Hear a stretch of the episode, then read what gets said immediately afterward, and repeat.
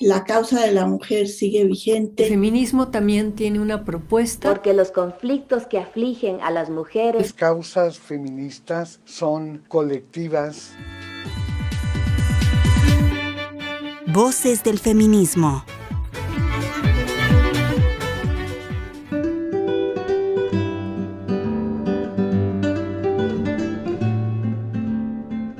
Matilde Zúñiga, pintora extraordinaria nacida en Toluca en 1834 y criada en el municipio de Sinacantepec, bautizada como María Matilde de la Trinidad Zúñiga Valdés, por breve tiempo pupila del paisajista Felipe Santiago Gutiérrez.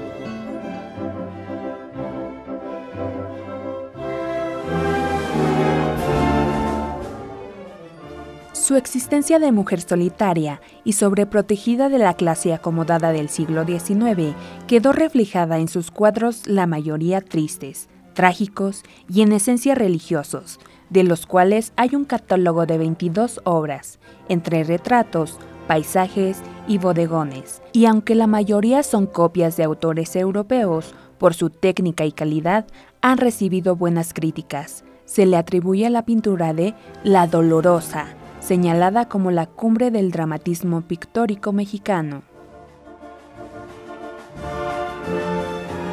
Luego de que su padre la alejara del pintor Felipe Santiago Gutiérrez, por considerarlo un criollo de rasgos indígenas, y pese a sus circunstancias de encierro y su escuela autodidacta, Matilde fue una de las primeras mujeres del Estado de México y del país en exponer sus cuadros en la Academia de San Carlos.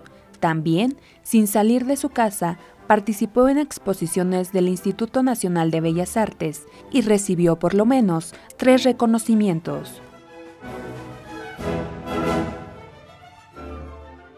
Al morir sus progenitores y quedar sola, se dedicó a las obras de caridad cuidando niñas, niños, ancianos y enfermos, hasta su muerte el 19 de marzo de 1889 a los 55 años de edad, posiblemente contagiada de tifus.